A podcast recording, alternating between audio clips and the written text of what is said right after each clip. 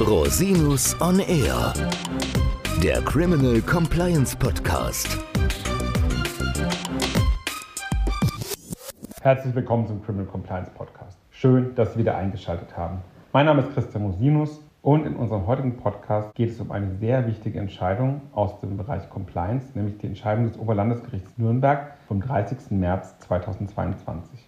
Das Oberlandesgericht hat sich in seinem Urteil unter anderem mit der Frage beschäftigt, in welchem Umfang die Geschäftsleitung einer GmbH dazu verpflichtet ist, wirksame interne Compliance-Strukturen zu schaffen und zu überwachen. Das Urteil gilt in seinen Grundsätzen natürlich nicht nur für GmbHs, sondern für alle Gesellschaftsformen. Und so viel vorweg kann schon mal gesagt werden. Das OLG hat die Verpflichtung des Geschäftsführers zur Einrichtung eines Compliance-Management-Systems bejaht und zur Begründung auf die Legalitätspflicht verwiesen. In diesem Zusammenhang hat sich das Gericht auch mit der Frage der Delegation von Überwachungspflichten auseinandergesetzt. Das heißt, eine hochrelevante Entscheidung für jede Geschäftsführerin, jeden Geschäftsführer und jedes sonstige Organ von Gesellschaften und deren Beraterinnen und Berater. Aber gehen wir mal in medias res. Hintergrund der Entscheidung war eine Schadenersatzklage einer GmbH und Co. KG, die im Mineralölgewerbe tätig ist und unter anderem verschiedene Tankstellen betreibt. Der Gesellschaft war durch Untreuehandlung eines langjährigen Mitarbeiters im Zusammenhang mit Tankkarten, die zur bargeldlosen Bezahlung an Kunden des Unternehmens ausgegeben wurden, ein Schaden entstanden. Konkret hatte der in der Kundenbetreuung tätige Mitarbeiter Tankkarten von Kunden trotz offener Rechnungen und Überziehung der eingeräumten Kreditlinie nicht gesperrt und die Überziehung sogar aktiv verschleiert. Das Verhalten des Mitarbeiters blieb lange unentdeckt, weil Kontrollmechanismen in der Unternehmensorganisation nicht eingehalten wurden.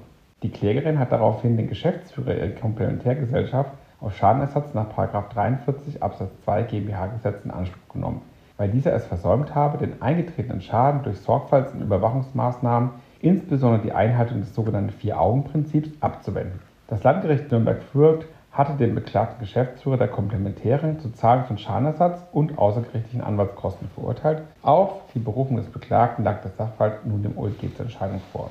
Wie hat das OLG Nürnberg nun entschieden? Das OLG Nürnberg hat den Schadenersatzanspruch der Klägerin im Wesentlichen bestätigt und den Beklagten zur Zahlung von Schadenersatz in sechsstelliger Höhe verurteilt. Dabei hat das Gericht nochmals den Grundsatz betont, dass sich der Geschäftsführer einer GmbH an der Sorgfalt eines ordentlichen Kaufmanns messen lassen muss. Die Sorgfalt eines ordentlichen Kaufmanns gebiete es, gerade wenn der Geschäftsführer nicht sämtliche Maßnahmen selbst beschließe und selbst durchführe, eine interne Organisationsstruktur der Gesellschaft zu schaffen, die die Rechtmäßigkeit und Effizienz ihres Handels gewährleistet. Aufgabe des Geschäftsführers sei es demnach, das Unternehmen so zu organisieren, dass er jederzeit Überblick über die wirtschaftliche und finanzielle Lage der Gesellschaft hat. Dies erfordere gegebenenfalls ein Überwachungssystem, mit dem Risiken für den Unternehmensfortbestand erfasst und überprüft werden können. Hierzu gehöre eine hinreichende Kontrolle, die nicht erst dann einsetzen dürfe, wenn Missstände entdeckt worden sind. Eine Sorgfaltspflichtverletzung soll unter Anwendung dieser Maßstäbe dann vorliegen, wenn durch unzureichende Organisation, Anleitung bzw. Kontrolle Mitarbeiter in der Gesellschaft Straftaten oder sonstige Fehlhandlungen ermöglicht oder auch nur erleichtert werden. Als grundsätzlich erforderliche Kontrollmaßnahmen hat das OLG die Durchführung unangekündigter, stichprobenartiger Kontrollen genannt. Wenn absehen sei, dass derartige Kontrollen nicht ausreichen, seien andere geeignete Aufsichtsmaßnahmen zu ergreifen, wie zum Beispiel umfassende Geschäftsprüfungen und Audits. Welche Kontrollmaßnahmen konkret in Frage kommen, können von Unternehmen zu Unternehmen variieren. Hierbei soll es zum Beispiel auf Faktoren wie Unternehmensgröße, den Geschäftsbereich und die Gefahrgeneigtheit der Tätigkeit ankommen. Grundsätzlich soll dann eine gesteigerte Überwachungspflicht bestehen, wenn es in der Vergangenheit bereits zu Fehlverhalten gekommen ist.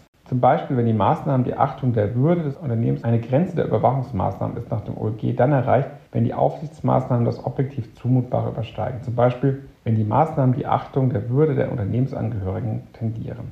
Im konkreten Fall hat das Gericht das Vorliegen einer Sorgfaltspflichtverletzung unter anderem darauf gestützt, dass der Beklagte auf die Durchführung von Stichproben und des Vier-Augen-Prinzips verzichtet habe. Außerdem habe er die Durchsetzung von Compliance-Schulungen sowie von Mitteilungs- und Dokumentationspflichten vernachlässigt. Gerade weil es sich bei der Ausgabe und Überwachung der Tankkarten aber um ein besonders sensibles Thema gehandelt habe, sei der Beklagte zu gesteigerten Überwachungsmaßnahmen verpflichtet gewesen. Außerdem sei der Beklagte durch einen Schadensfall aus der Vergangenheit bereits gewarnt gewesen, sodass auch aus diesem Grund eine gesteigerte Überwachungspflicht bestanden habe. Zum Thema der Pflichtendelegation hat das OLG in seinem Urteil vom 30. März nochmals bestätigt, dass eine Delegation der Überwachungsaufgaben grundsätzlich möglich ist, zum Beispiel an Compliance-Beauftragte. Der Geschäftsführer behalte aber auch bei wirksamer Delegation die Oberaufsicht. Das heißt im Ergebnis, die Organisations- und Systemverantwortung kann als Kernaufgabe der Geschäftsführung nicht delegiert werden.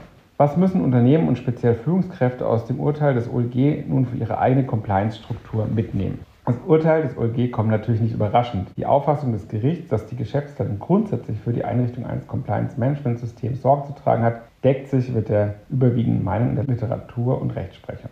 Dennoch ist das OLG insoweit wichtig und wegweisend, dass auch eine entsprechende Compliance-Verpflichtung obergerichtlich festgestellt wurde. Mit der neuen obergerichtlichen Entscheidung wird einmal mehr deutlich, dass die Geschäftsführung und sonstige Organe von Gesellschaften sich nicht auf dem Status quo im Bereich Compliance ausruhen dürfen. Unternehmen müssen ihre bestehenden Compliance-Strukturen nochmals auf den Prüfstand stellen, um Haftungsrisiken zu minimieren. Auch etwa was das Thema Delegation betrifft. Insoweit sollten interne Audits, Risikoanalysen und auch die Überprüfung der jeweiligen Delegationsketten auf der Agenda der Geschäftsführung stehen, insbesondere wenn es sich bei der Tätigkeit des Unternehmens um eine risikogeneigte Tätigkeit handelt. Herzlichen Dank, dass Sie sich wieder die Zeit genommen haben, den Podcast zu hören. Falls Sie Fragen haben, wenden Sie sich bitte jederzeit gerne an mich unter info at rosinus-on-air.com. Bis zum nächsten Mal. Ich freue mich auf Sie. Der Podcast stellt lediglich einen allgemeinen Überblick über rechtliche Themen dar und ersetzt selbstverständlich keine Rechtsberatung zu konkreten Fragestellungen im Einzelfall. Bei Fragen wenden Sie sich an Rechtsanwältinnen und Rechtsanwälte Ihres Vertrauens, natürlich auch gerne an uns. www.rosinus-on-r.com oder unter www.rosinus-partner.com.